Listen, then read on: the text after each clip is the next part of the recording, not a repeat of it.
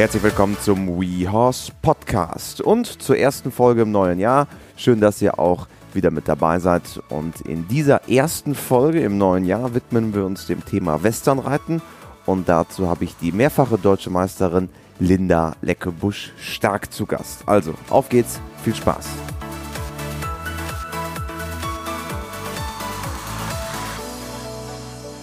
Heute ein Podcast zum Thema Westernreiten. Bei uns ist Linda Leckebusch stark. Guten Morgen, Linda. Guten Morgen.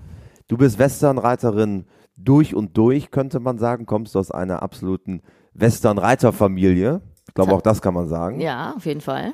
Was fasziniert dich am Westernreiten? Ja, also ich bin natürlich damit groß geworden. Äh, für mich ist das ganz normal, für andere ist das ja ein Highlight. Ähm, generell ist es halt die Art, wie man mit den Pferden umgeht, die Gelassenheit von den Pferden, ähm, die Grunderziehung vom Boden, vom Sattel und so ein bisschen back to the roots, wirklich ein Arbeitspferd zu haben, was aber auch im Leistungssport laufen kann. Also ein normales Pferd, was aber auch spezialisiert werden kann für einen Leistungssport zum Beispiel. Und bist du von Anfang an Richtung Western gepolt gewesen? Genau, also ich bin 84 geboren, meine Eltern haben 84 unsere Anlage gekauft und äh, ich meine Eltern haben in den 90er Jahren sehr viel Pferde aus Amerika importiert, American Quarter Horses, und deswegen bin ich mein Leben lang nur Western geritten. Also es gab quasi nie die Alternative zu sagen, ich mache irgendwas anderes. Genau, also hätte ich bestimmt gedurft, war für mich aber gar kein Thema. Also ich habe in der Pferdewirtlehre damals Service und Haltung oder Zucht und Haltung, weil es kein Westernreiten gab, habe ich mal einen Springlehrgang mitgemacht an der Landesschule und das fand ich auch super toll. Aber ich bin halt wirklich, äh, stehe voll hinter dem Westernreiten, das ist meins. Also du bist aktiv ähm, als, als Turnierreiterin, du bist Trägerin des Goldenen Reitabzeichens der EWU, sprechen wir gleich nochmal drüber, was genau eigentlich die EWU ist. Ähm, dann bist du Trainerin, so haben wir uns quasi ja auch kennengelernt, weil du ja ähm, viele Trainingsstunden gibst und äh, in dem Bereich unterwegs bist. Wenn man, wenn Leute, die jetzt mit dem Westernreiten nicht so viel zu tun haben, draufschauen, sehen viele häufig das Raining. Was ist eigentlich Westernreiten wirklich? Gute Frage. Also, Große Frage. Ja, Komm, können wir, glaube ich, länger Thema. darüber diskutieren.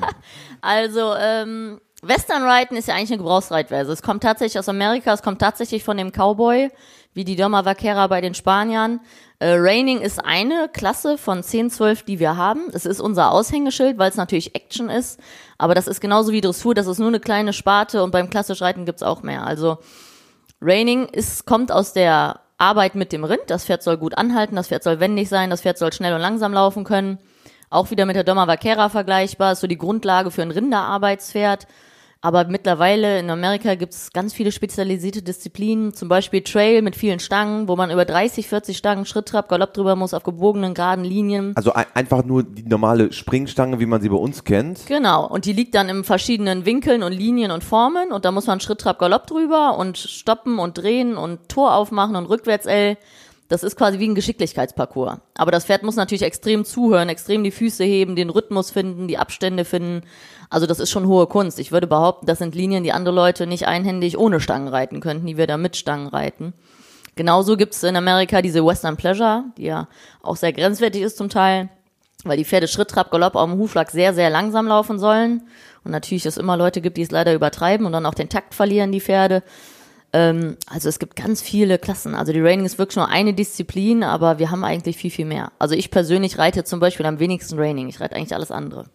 Und du hast es ja gerade gesagt, es gibt das Pendant in Europa inzwischen auch. Das ist Working Equitation, genau. was sich so ein bisschen entwickelt hat in den letzten Jahren. Genau. Und äh, Doma Vaquera ist ja die Arbeitsreitweise aus ähm, Spanien, von der Iberischen Halbinsel. Genau. Ist denn beim Westernreiten, gibt es so diese Connection noch nach Nordamerika, dass man darüber schaut und sagt, die Cowboys im Wilden Westen, so machen die das? Ja, also die Cowboys nicht mehr, aber der Leistungssport ist in Amerika natürlich extrem gut. Also das, ich vergleiche das immer mit Football und Fußball. Football ist in Deutschland mini, wir Westernreiter sind in Deutschland mini und Football ist in Amerika riesig. Und die AQHA-Szene, American Quarterhorse-Szene und die Rasse American Quarterhorse ist die größte der Welt, weil sie in Amerika so stark, stark vertreten ist. Und wir Trainer gucken immer nach Amerika, da ist die World Show in echt ist eine amerikanische Meisterschaft, aber sie nennen es World Show. Und, und, die heißt World Show. Man darf auch mitreiten, aber es ist als Nicht-Amerikaner schon schwierig. Also sie sind da schon etwas ähm, und, und wo ist das? Politisch. Das ist immer in Oklahoma. Das läuft jetzt gerade aktuell, die äh, Equity World Show. Und das ist immer das Maß aller Dinge. Die müssen sich qualifizieren, da sind die Besten der Welt und da gucken wir Deutschen immer rüber und fliegen sogar rüber und gucken uns das an. Ich hatte schon mal eine Kundin, die ist 2011 sogar mitgeritten, hat sogar den vierten gemacht. Aber das ist schon als Ausländer da mitreiten zu dürfen, da muss man schon noch besser sein, dass sie einen beachten. Da sind die Amerikaner sehr eigen. AQHA steht für American Quarter Horse Association. Genau.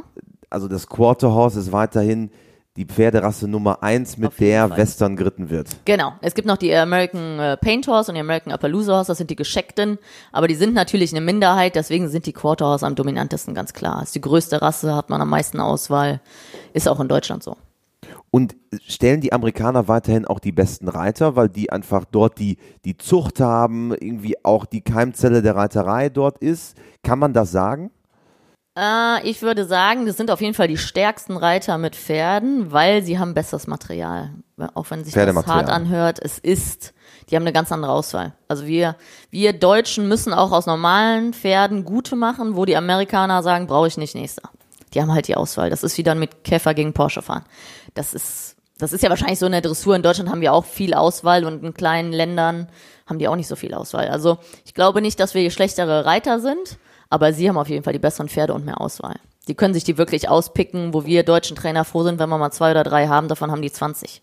Also es ist einfach, äh, das Verhältnis ist ein anderes. Und es ist sicherlich ein Zusammenhang zwischen Anzahl der Zuchtstuten, wie groß ist die Zucht in einem Genau. Land, Genau. beispielsweise, wie du ja sagtest, in Deutschland, die Dressurzucht oder auch, auch, auch die, die, die Springpferdezucht, die ist sicherlich so signifikant groß, Genau. dass da auch genügend Leute sich mit beschäftigen Genau. und auch dann am Ende diese Pferde reiten. Auf jeden Fall. Also ähm, Amerika züchtet extrem viel, aber wir Deutschen züchten mittlerweile natürlich auch sehr gut, also sehr selektiv auch. Wir haben sehr gute Zuchtpferde in Europa.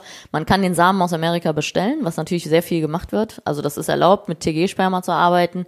Also tief, für alle, die es nicht kennen, Genau. tiefgefrorenes Sperma wird dann hier rübergeflogen Genau. und dann wird eine Stute hier quasi. Das heißt, man äh, kann sich besamt. den World Champion von drüben aussuchen und äh, hier dann seine Stute be mit besamen. Ne? Also das macht, das eröffnet natürlich den Markt sehr. Das ist natürlich für die deutschen Hengste manchmal ein Nachteil, weil die lieber die Hengste aus Amerika nehmen, weil sie wahrscheinlich besser sind, denken sie, was nicht immer so ist. Ähm, aber wir, wir züchten sehr gut hier, aber hier sind halt deutlich geringer. Also wir haben wahrscheinlich keine 10% von dem, was sie in Amerika züchten. Aber ich hörte, Italien ist auch sehr, sehr führend, was nicht nur den Sport angeht, sondern auch was die Zucht angeht. Genau, Italien ist sehr stark vertreten. Die skandinavischen Länder kommen auch langsam. Holland und Belgien ist auch ganz gut. Und äh, also Deutschland ist schon noch das Größte. Die meisten großen Turniere sind auch in Deutschland. Ein paar sind in Aachen. Italien. Genau, Aachen haben wir, dann haben wir Kreuth, deutsche Meis Europameisterschaft, dann haben wir in Aachen immer die Q, das ist die deutsche Meisterschaft der Quarterhorse, wo aber auch die ganzen Ausländer kommen. Das ist International German Championship Also offen ausgeschrieben, da dürfen auch nicht deutsche Teilnehmer an den Start. Genau, genau. Und ähm, das ist alles in Deutschland. Die Raining-Szene haben ein paar große Turniere in Italien mittlerweile und Frankreich. Aber die All-Around-Szene, das heißt, wo es verschiedene Klassen auf den Turnieren gibt, die sind hauptsächlich in Deutschland, die großen. Auch die Paint-Europameisterschaft, die Quarterhouse-Europameisterschaft. Also man kann das schon so unterscheiden. Es gibt so eine Allround-Szene, Genau. nennst du es jetzt. Also die, die quasi nicht nur Raining reiten, sondern auch die anderen Genau. Pleasure-Prüfungen und Genau. so weiter. Und dann gibt es wirklich Menschen, die sich fokussieren nur auf das Thema Raining und das perfektionieren. Genau, da gibt's die äh, National Raining Horse Association in Amerika, in Deutschland die Deutsche Raining Horse Association äh, und die haben tatsächlich nur Raining auf dem Turnier, aber zehn verschiedene Klassen. Für erfahrene Reiter, für unerfahrene Reiter, für Amateure, für Profis, für junge Pferde, für alte Pferde. Also da läuft den ganzen Tag Raining und da sind auch alle Rassen erlaubt. Also nicht nur Quarterhorse, sondern da kann man theoretisch auch mit dem Araber oder auf dem Weltreiterspielen war, glaube ich, jetzt zwei Kriolos dabei. Also von, von den Rassen her öffnet sich das auch so ein bisschen. Genau, genau. Aber es sind natürlich hauptsächlich die Quarter Paints und Appaloosa, die da mitmachen können, weil sie dafür gezüchtet wurden, vom Zuchtziel. Hier her. und da sieht man auch mal einen Haflinger. Genau, Haflinger, Norweger, das, da sind wir dann bei der EWU, bei der rasseoffenen Westernverband, aber auch wieder Allround-Bereich, das heißt alle Disziplinen. Und da gibt's äh, auch hauptsächlich mittlerweile so 80 Prozent, würde ich sagen, die typischen Westernpferderassen.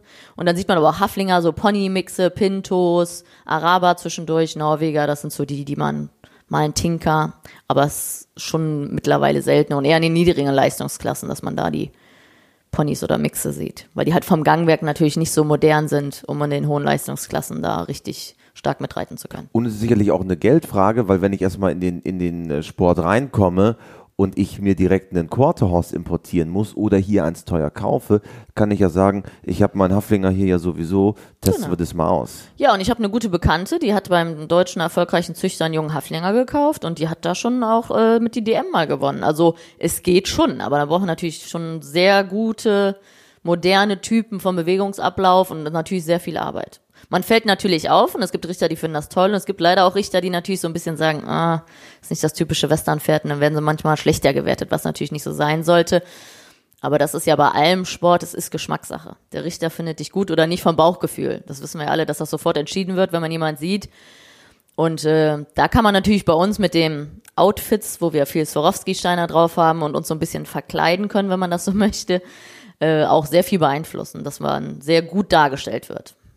Nun, wenn Leute von außen drauf gucken, die jetzt mit dem Westernsport nicht so firm sind, wir haben eben schon im Vorgespräch einmal drüber gesprochen, alle glauben ja, die Westernreiter setzen sich den Cowboyhut auf und reiten in den Wald und treiben ihre Rinderherde zusammen. Ich glaube, die Realität inzwischen sieht relativ stark anders aus. Genau.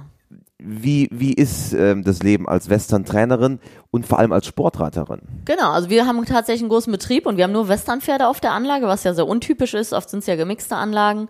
Ähm, wir haben natürlich sehr, sehr viele Freizeitreiter, die einfach entspannt ausreiten wollen, aber ohne Hut dann. und ähm, also wir haben nicht, wir haben mehr Freizeitreiter wie Sportreiter an der Anlage, aber es ist natürlich ein ernstzunehmender Sport heute mit vielen Turnieren, mit DM, EM, starker Konkurrenz, europaweit. Und ähm, da würde ich mir halt wünschen, dass wir ein bisschen ernster genommen werden. Also wir gymnastizieren unsere Pferde, wir reiten vorwärts, abwärts, wir wir haben anspruchsvolle Turnierklassen, die wirklich sehr, sehr schwierig zu reiten sind und ähm, es ist eben nicht nur Yippie Yay und Cowboy spielen. Also da mit dem Image haben wir leider immer wieder zu kämpfen. Würdest du sagen, dass euch das auch so ein bisschen daran hindert, noch mehr Menschen von dem Sport zu begeistern? Ja, das ist das nächste Problem, denke ich, dass wir sehr komplex sind mit diesen vielen Disziplinen. Die Das ist mir auch aufgefallen, immer Genau. wieder. Es ist schwer zu verstehen für Laien. Und dann kommen die aufs Turnier und denken, oh, das verstehe ich nicht, das ist langweilig. Da ist die Equitana natürlich toll, dass viel erklärt wird. Und wenn man sich einmal reingefuchst hat und versteht, was gut gewertet wird, ist es natürlich auch super interessant. Aber ähm, da sind natürlich die Rinderdisziplinen super interessant für die Leute, weil es halt Action ist. Also Rinderdisziplinen nach wie vor ziehen natürlich das Publikum mit, weil es natürlich äh, bisschen mehr Action ist und gute Stimmung und auch Spaß macht zuzuschauen. Was sich bei euch dann Cutting nennt. Genau. Cutting oder Chaos, ne? Genau, Cutting ist das mit der Herde, wo ein Rind rausgeholt wird, also das für jeden Laien gut ersichtlich. Es geht darum, das Rind von der Herde zu separieren und wegzuhalten. Und das Pferd soll möglichst selbstständig arbeiten, wo sie wirklich für gezüchtet sind. Und die Chaos ist mit einem einzelnen Rind, wo man das bestimmte Wege treiben soll in der Arena. Also an der kurzen Seite paar Mal rumdrehen, an der langen Seite und dann eine liegende Acht. Und das ist, äh, macht halt Spaß, weil das Pferd wirklich da mit dran will. Das ist wie beim Border Collie, die sind dafür gezüchtet, die wollen da hin, die wollen das arbeiten. Und ähm, ist halt viel Speed im Spiel, dieses Abstoppen und rumdrehen und mitlaufen und so. Und das ist natürlich äh, toll anzusehen. Obwohl das ja schon recht aufwendig ist, ne? Also nicht jeder hat ja mal eben seine Rinderherde hinterm Haus. Deswegen gibt's das auch sehr wenig in Deutschland. Also auch die Turniere, ich würde sagen, 80 Prozent sind ohne Kuhklassen. Wir haben ja auch selber ein Turnier, was wir veranstalten. Und äh, wenn man Kühe hat, dann muss man die erstmal besorgen. Die Bauern sind jetzt nicht, also die reißen sich nicht darum, darin dafür zu stellen. Dann muss man da Treibgänge für bauen, dann muss man die Halle präparieren, damit die nirgendwo drüber oder dagegen springen, weil die werden ja schon manchmal kopflos und wollen zu ihren Freunden zurück. Und ähm, dann muss man, also es ist ein großer Aufwand, dann hat man Glück oder Pech. Es gibt wirklich Rinder, die sind fast nicht zu arbeiten. Also manche sind so wild, dass du sie gar nicht handeln kannst, oder manche laufen einfach gar nicht, weil sie zu zahm sind. Gerade die deutschen Rinder, die von der Bäuerin noch gestreichelt werden, die arbeitest du einmal und dann bleiben die stehen und gucken dich an. Ne? Also da sind diese die wilden Rinder aus Amerika deutlich einfacher zu arbeiten. Das ist in Deutschland sehr schwierig, mit diesen Milchkühen da zu arbeiten. Wie trainiert man sowas? Ähm, es gibt natürlich Maschinen, was man auch schon auf der Equitana sieht, so, ein, so, eine, so eine simulierte Kuh, wo echt manchmal eine Flagge reicht, die hin und her läuft auf so eine, auf so zwei Bahnen, dass das Pferd reagiert, auf die Bewegung mitzugehen, abzustoppen, rumzudrehen. Das sollte man erstmal reagieren und dann muss man tatsächlich ans Rind. Und das ist natürlich in Deutschland schwierig. In Amerika machen, gehen die drei, viermal die Woche ans Rind tatsächlich in der Saison. Und in Deutschland, es gibt so, ich würde sagen, vier, fünf, sechs Trainer in Deutschland oder Europa, die Rinder haben, wo sie regelmäßig dran trainieren. Aber das sind wirklich nur eine Handvoll, die das leisten können. Das ist ja ganz interessant, weil in jetzt Working Equitation sieht man immer häufiger, also haben wir, habe ich gerade schon mal Mhm. gesagt, das Pendant so ein bisschen zum Westernreiten in, ähm, in Europa, Mhm. entsprungen aus der alten Arbeitsreitweise, Doma Vaquera, dann Portugal, Mhm. Genau. Südfrankreich, Camargue und so weiter. Ist denn, tauscht man sich mit denen aus, weil dort ist die Krone der Reiterei ja auch die Rinderarbeit. Es ist also vom, vom grundsätzlichen, von der Idee her ja relativ ähnlich. Genau, also mein Vater äh, macht mittlerweile viel in der Szene. Der hat ja früher viel in der Western-Szene gemacht, ist mittlerweile sehr verbreitet in der Szene, weil er sehr viel Erfahrung mit Rindern hat. Aber auch da sieht man viele Turniere, wo keine Rinder sind, weil sie Probleme haben, die Rinder zu kriegen. Also äh, es ist eine ganz tolle Klasse. Es hat sehr viele Ähnlichkeiten, außer dass wir halt nicht in Aufrichtung reiten. Aber eigentlich ein richtig, richtig gutes Westernpferd könnte das auch, würde ich behaupten, wenn man es in die Aufrichtung kriegt, weil sie das möchten. Ähm, und ich finde es total super. Also mich, mich reizt das auch ein bisschen, das vielleicht irgendwann mal tatsächlich zu tun, aber man muss sich natürlich ein bisschen entscheiden, weil auf allen Hochzeiten tanzen kann man nicht. Und ähm, das ist ja auch die Challenge. Die guten Dressurreiter in der Working Equitation haben Probleme am Rind und die, die gut am Rind laufen, haben vielleicht Probleme in der Dressur. Ne? Diese Vielseitigkeit, die ist dann natürlich auch sehr interessant. Nun haben wir ja verstanden, es gibt Raining, es gibt Pleasure, es gibt viele Unterkategorien, also junge Pferde, junge Reiter, in verschiedenen Mixturen gibt es das Ganze. Es gibt die, gibt die Rinderarbeit. Du selber bist höchst erfolgreich im Sport unterwegs, vielfache Teilnehmerin bei Europameisterschaften, Trägerin des Goldenen Reitabzeichens. Was reitest du denn?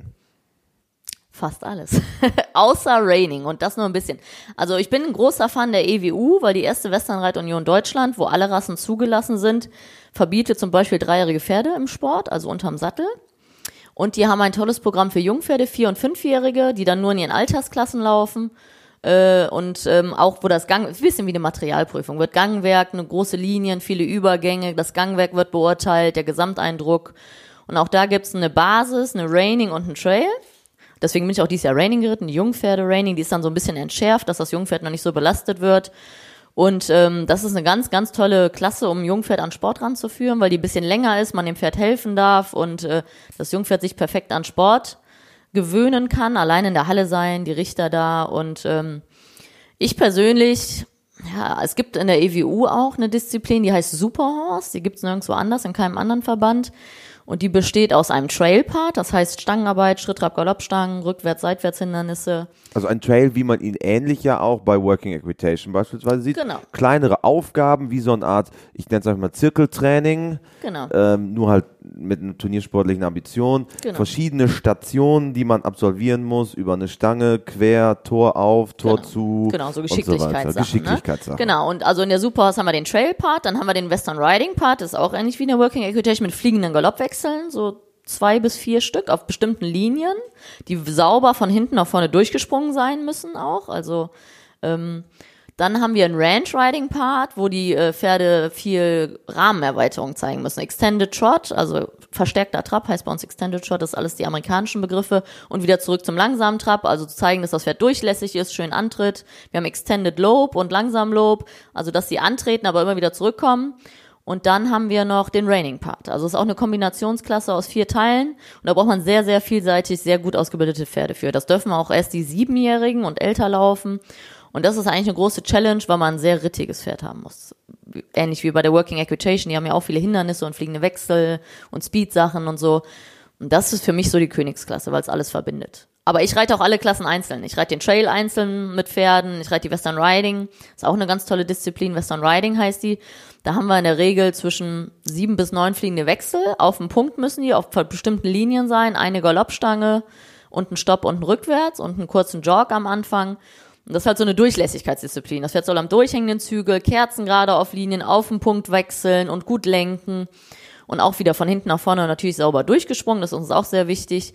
Und halt alles am durchhängenden Zügel. Das macht es natürlich sehr, sehr challenging bei uns, weil das ist die hohe Kunst am Slack, nennen wir das zu reiten. Ähm, weil das Pferd soll am Slack sich tragen. Es soll nicht am Slack auseinanderfallen und rumeiern, wenn man das so sagen Aber möchte. am, am Slack ist dann am hingegebenen Zügel. Genau. In der Vorwärts-Abwärtshaltung hingegebener Zügel, aber halt auf dem Punkt, auf der geraden Linie sauber wechseln, da muss man die schon einen gewissen Grad versammeln für. Ne? Das wissen wir ja alle. Die Klassischreiter machen es mit sehr viel Aufrichtung und Hand und wir machen es halt am durchhängenden Zügel. Und das macht es natürlich ein bisschen äh, noch, das Pferd kann sich erstmal schneller ablenken lassen, weil wir nicht ganz die stetige Verbindung zum Pferdemaul haben. Und ähm, es, man muss natürlich sehr viel mit Bein reiten und sehr viel über Körpersprache. Und das ist die hohe Kunst bei uns. Am Ende am durchhängenden Zügel alles zu machen. Ist ja auch eine Herausforderung in der Ausbildung, denn Absolut. Westernpferde werden ja auch anders ausgebildet.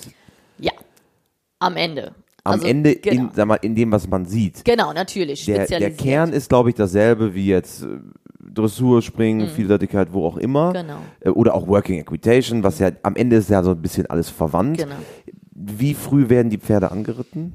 Es kommt natürlich drauf an. Es gibt immer schwarze Schafe. Wir persönlich reiten die im Frühjahr an, wenn die dreijährig werden. Dann werden die zwei, drei, vier Monate geritten. Wir gehen erstmal wirklich viel ins Gelände, reiten viel am langen Zügel, Schritt, Trab, Galopp.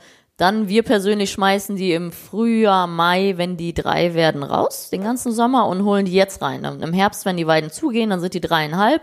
Dann kommen die rein und dann werden die bei mir vorbereitet, um vierjährig im Mai in der Regel, April, Mai ihr erstes Turnier zu laufen, was dann in der Regel die Jungpferde ist. Aber das ist alles äh, vorwärts, abwärts, durchs Genick. Und das ist sowieso, ich denke, das ist der große Unterschied. Wir Westernreiter reiten vorwärts, in der Vorwärts-Abwärtshaltung, weil unsere Pferde auch dafür gezüchtet sind. Unsere Pferde sind nicht für Aufrichtung gemacht. Zu 95 Prozent, würde ich sagen. Es sind natürlich manche Pferde schon leider zu tief gezüchtet, die wirklich bergab laufen. Das gibt's ja immer, aber ähm, unsere Pferde können wir nicht in die Aufrichtung reiten. Wenn wir das tun würden, müssten wir sie quälen, weil sie einfach den falschen Ansatz hat, dafür haben und den falschen Exterieur. Und das ist, glaube ich, der riesen, riesen Unterschied, weil auch wir traben leicht, auch wir galoppieren die Pferde vorwärts. Unsere Pferde haben weniger Schwung, unsere Pferde haben weniger Aufrichtung und ähm, das ist, glaube ich, der ganz große Unterschied. Und natürlich auch in der Regel ein ruhigeres Gemüt, weil die einfach, ja, ich sage immer, die sind ein bisschen wie ein Labrador. ja, die sind genügsam, unsere Pferde. Unsere Pferde brauchen ja auch nicht so viel Power, gerade die Allround-Pferde, die ja entspannt und alles langsam machen sollen, wie ein klassisch Pferd, was dann äh, in S-Springen gehen soll. Der braucht ja schon den Go und Ja. wirklich den Biss, um das zu wollen. Wenn der da entspannt hingaloppieren würde, wird das ja auch nicht funktionieren. Und da ist unser Zuchtziel schon ganz anderes wie im klassisch Sportbereich, kann man so sagen. Obwohl die Westernpferde ja alle auch schon einen super Antritt haben. Genau, wir haben sehr, sehr starke Hinterhand. Die sind ja auch sehr muskulös schon als Fohlen, obwohl wir wirklich äh, da nichts machen oder die extra füttern. Das kommt natürlich aus der Rinderarbeit. Die brauchen einen harten Stopp, die müssen die Last hinten aufnehmen, um zügig anzuhalten, zackig umzudrehen und das volle Gewicht auf die Hinterhand zu bringen. Also wenn die diesen Sliding Stop machen, wo die sich wirklich hinsetzen, auf den Punkt anhalten, sofort rumspringen und wieder rausgaloppieren, da brauchen die halt die richtige Hinterhand für, um das leisten zu können. Und soweit ich weiß, heißt das Quarterhouse ja auch Quarterhouse, weil es die Quartermeile, also die Viertelmeile am schnellsten läuft. Genau, das ist auch dem zu verdanken, dass das Pferd so eine starke Hinterhand hat und ein sehr guter Sprinter ist. Es ist ja auch in Amerika noch so, da ist natürlich dann auch wieder Thoroughbred, also Vollblut reingekreuzt, das dürfen wir reinkreuzen, das englische Vollblut, um zu veredeln.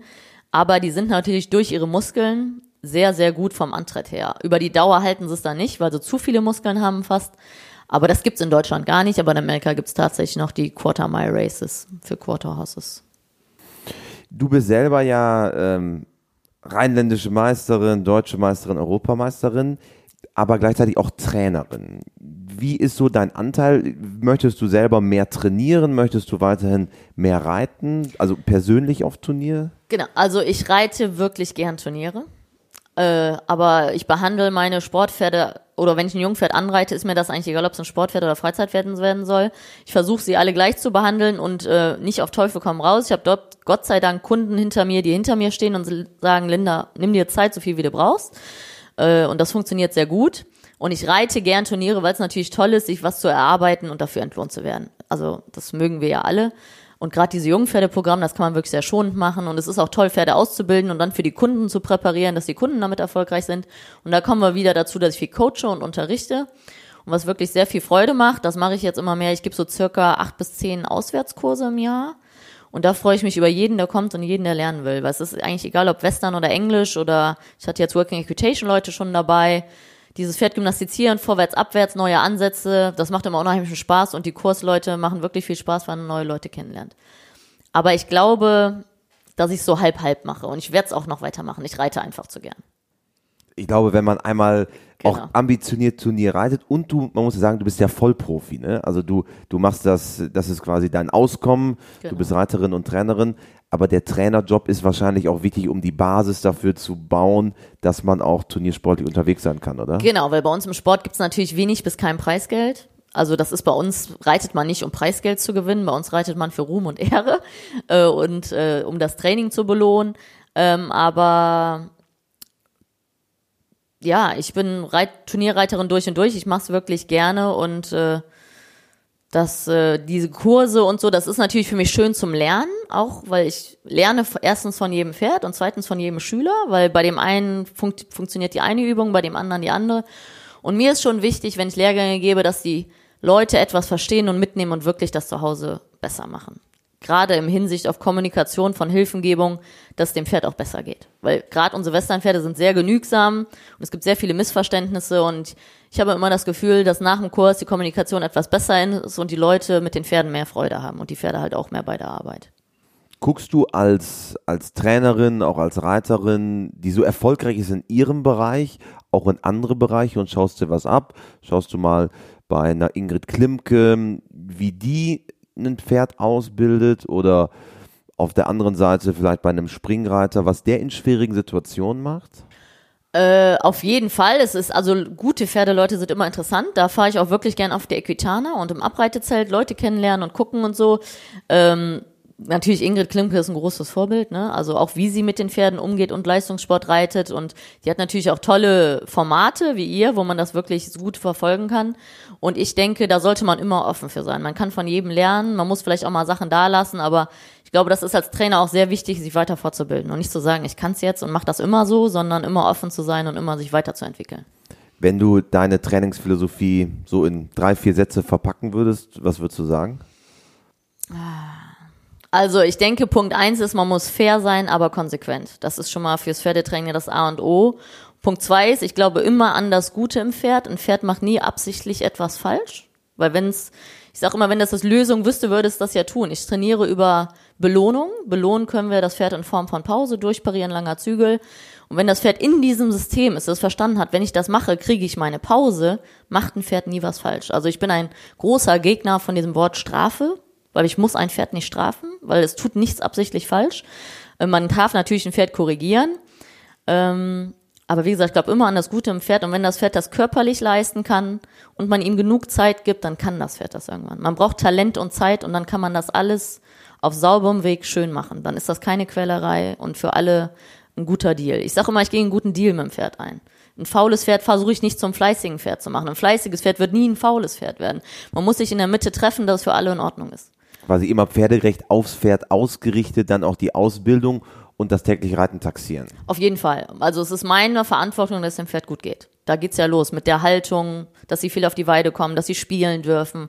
Und wenn das Pferd sich wohlfühlt und mich versteht, das wie eine Fremdsprache lernen, dann ist das wirklich ein harmonischer Akt. Also ähm, dann ist auch Leistungssport pferdegerecht absolut zu erfüllen. Wenn man Talent und Zeit hat. Wenn man eins von beiden nicht hat oder sogar beides nicht, wird's halt leider oft hässlich. Dann wird's schwierig.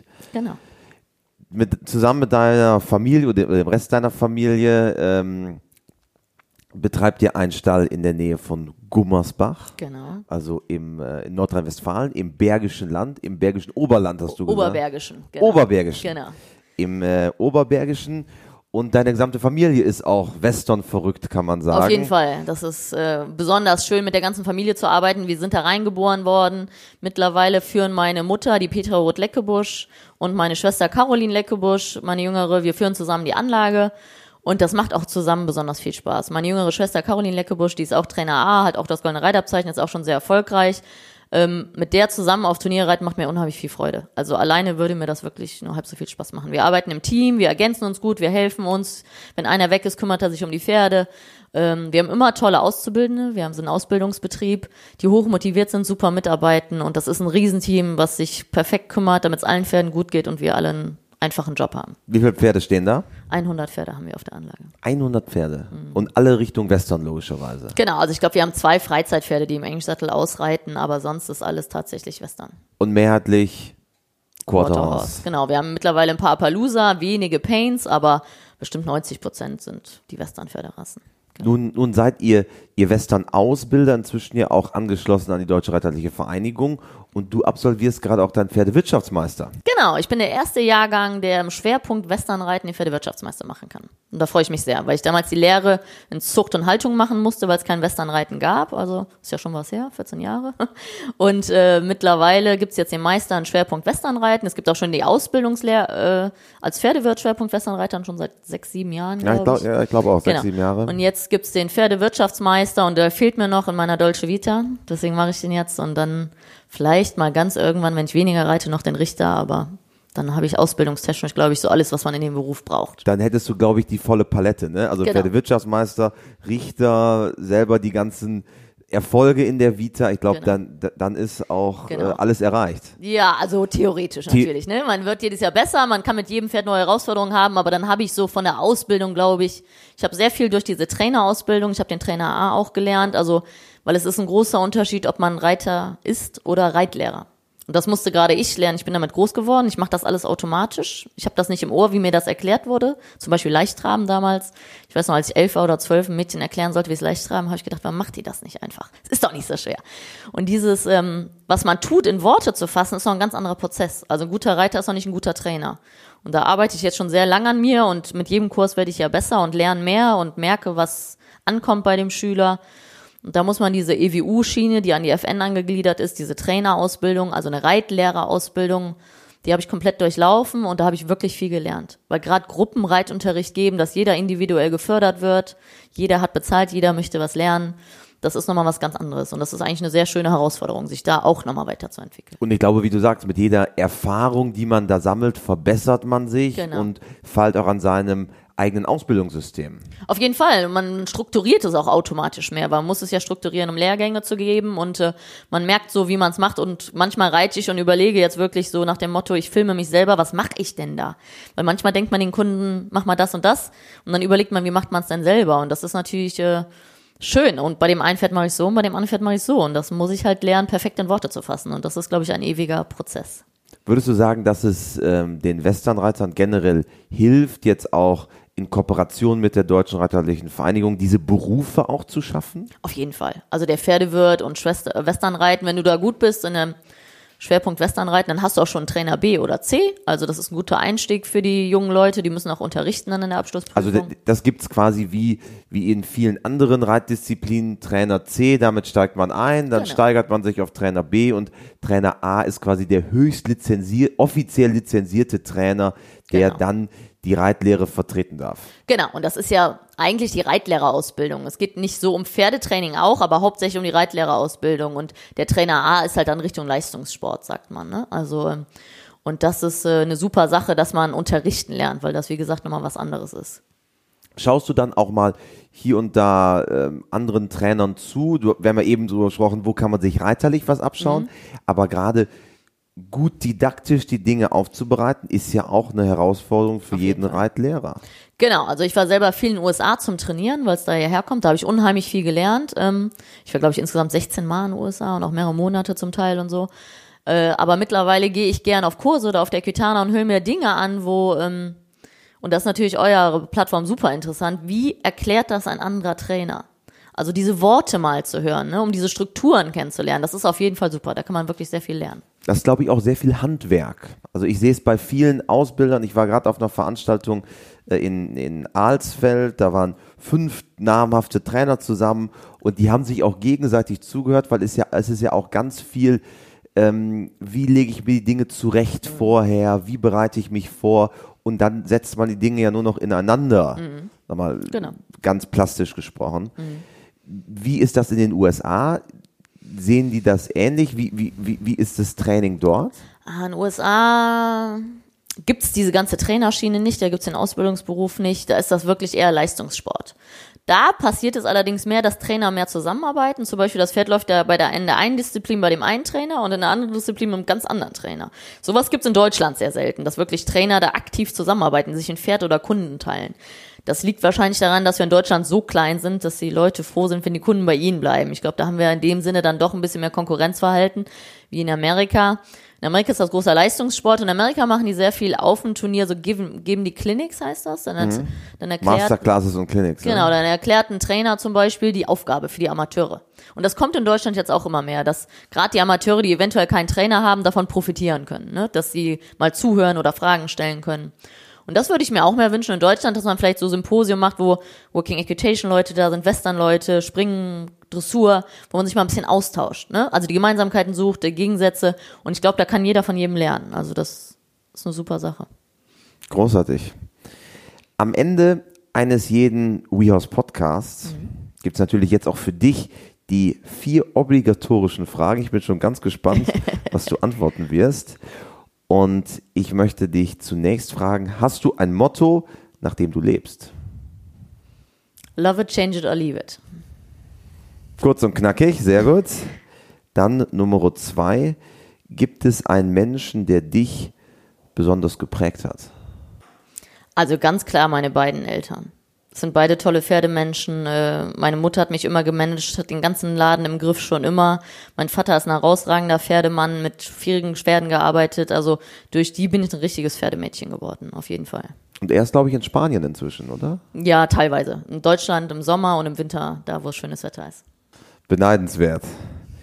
Dann Nummer drei, wenn du Reitern oder Pferdemenschen dieser Welt eine Sache im Umgang mit ihren Pferden auf den Weg geben könntest, was wäre es? Emotionslos reiten. Nicht böse werden, wenn was schief geht. Immer das Gute im Pferd suchen. Das ist, glaube ich, das, was ich sagen würde. Und nie ungerecht werden. Genau. Also, wenn man emotionslos schafft zu reiten, ist man da schon ganz gut. Immer fair bleiben. Immer an das Gute glauben im Pferd. Und Nummer vier, vervollständige bitte diesen Satz. Pferde sind für mich. Mein Leben, glaube ich. Perfekt. Großartiges Schlusswort, könnte man sagen. Du bist auf Facebook, auf Instagram, man kann dir followen. Klar, genau. Ich habe eine Becoming a Show Seite auf Facebook, wo man über den Weg von meinen Jungpferden sieht, wie sich am Turnier entwickeln, vom Anfang bis zur Karriere im Idealfall. Und äh, es freut mich da, ein paar Dinge zu posten und die Leute einfach an Pferden teilhaben zu lassen. Hast du auch Spaß an Social Media? Machst du das gerne? Mache ich schon wirklich gerne, weil man einfach so ein bisschen die Arbeit dokumentieren kann, auch für sich selber. Dann geht man nochmal zurück und guckt, was da vor fünf Jahren war und äh, ist einfach eine schöne Plattform, um sich auszutauschen. Auch zu sehen, wie läuft es in Amerika bei den Freunden und so. Also man's, man ist in Touch mit allen. Finde ich super. Ist da eine große Social Media Western-Szene in den USA? Ja, wahrscheinlich größer wie hier, genau auf jeden Fall. Wir werden das sehr, sehr genau verfolgen. Äh, höchst interessanter Einblick in den Westernsport und wir drücken weiterhin alle Daumen. Vielen Dank, Linda Leckebusch-Stark. Ja, vielen Dank. Thanks for having me, wie die Amis sagen. ja, thanks for having you. bye, bye. Bye. Falls euch unser Podcast gefällt, lasst bitte eine Bewertung da in der Podcast-App, in der ihr euren Podcast hört oder bei Facebook oder Google. Bis zum nächsten Mal beim WeHorse Podcast.